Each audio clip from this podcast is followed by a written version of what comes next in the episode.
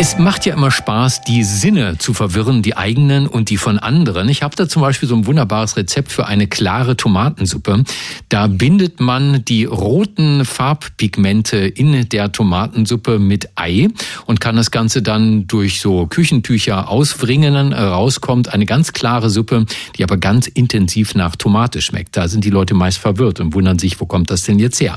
Jetzt gibt es eine Studie, die sagt, so viel Aufwand ist gar nicht nötig. Es reicht, wenn wir an einer Zitrone riechen und die Welt um uns herum färbt sich gelb. Also ich vereinfache das jetzt natürlich. Die ganze Studie gelesen hat einer, der sich sehr, sehr gut auskennt mit Bullshit. Und ich vermute mal, diese Studie ist nicht weit davon entfernt.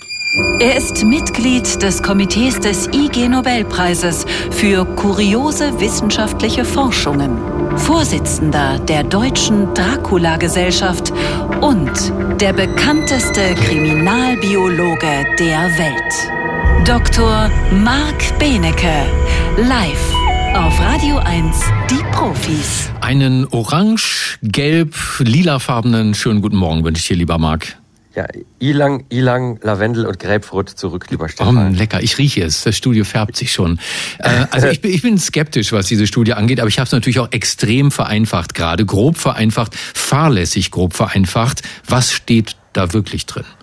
Also du hast es sogar gut vereinfacht, äh, fahrlässig hin oder her. Es ist schon richtig, was du sagst. Äh, und Bullshit ist natürlich in der wissenschaftlichen Welt so eine Sache. Es ist in der größeren wissenschaftlichen Zeitschrift veröffentlicht. Ich würde mal sagen, die äh, Effekte sind schwach, sagen wir so. Also was sie gemacht haben ist, sie haben sich gefragt, es gibt ja Leute, die zum Beispiel Synästhesie haben. Also die können dann zum Beispiel, meinetwegen, wenn sie eine Farbe sehen, einen Geschmack damit verbinden und vieles mehr. Und jetzt haben die Kollegen und Kolleginnen von den Universitäten Liverpool und University of Cambridge mal alles zusammengesucht, was es dazu gibt und haben festgestellt, auch die Menschen, die nicht Synästheten und Synästhetinnen sind, verbinden zum Beispiel Temperatur mit Farben, Geräusche mit Geschmack oder die Tonhöhe damit, in welcher Höhe man einen, einen Schalter einzeichnet. Also je höher der Ton ist, umso höher wird der Schalter eingezeichnet. Da haben sie gesagt, das probieren wir jetzt mal aus und machen den Raum total dunkel, ähm, entfernen alle Gerüche mit diesen, mit diesen Corona-Luftreinigungsgeräten und dann spülen wir in diesen Raum sozusagen mit so einem Diffuser spülen wir dann äh, Gerüche rein, nämlich Karamell, Kirsch, Kaffee, Zitrone und Pfefferminz. Und dann kriegen die Leute die Aufgabe,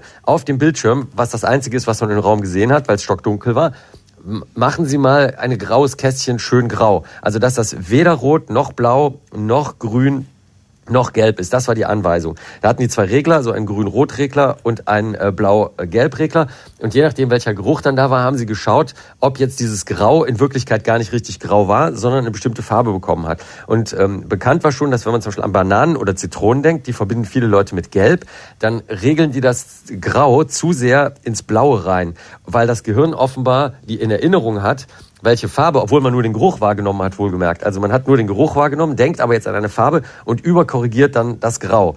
Diese Effekte sind aber sehr, sehr schwach. Und das fanden die Kollegen und Kolleginnen komisch, ich eigentlich auch. Und das kommt daher, dass zum Beispiel, wenn man an Zitrone denkt, haben sie dann rausgefunden, denken die Leute gar nicht nur an Gelb, sondern sie denken auch an Grün und an Pink.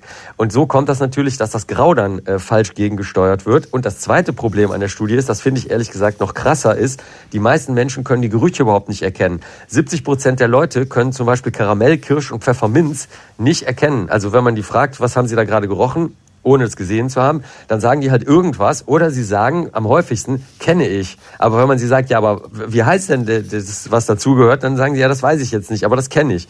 Und das macht die Studie natürlich unglaublich schwierig. Das heißt, die ähm, Hörerinnen und Hörer müssen da mal ran, Räume verdunkeln, Gerüche in den Raum reinfluten und dann äh, gucken, wie das Grau aussieht, was Sie sich dazu vorstellen. Das würde ich auch vorschlagen. Und alle, die jetzt aufgerufen sind dazu, werden einen ganz wunderbaren Tag haben in Berlin und Brandenburg. Marc, vielen Dank. Sehr gerne. Das war Dr. Marc Benecke, live auf Radio 1, die Profis.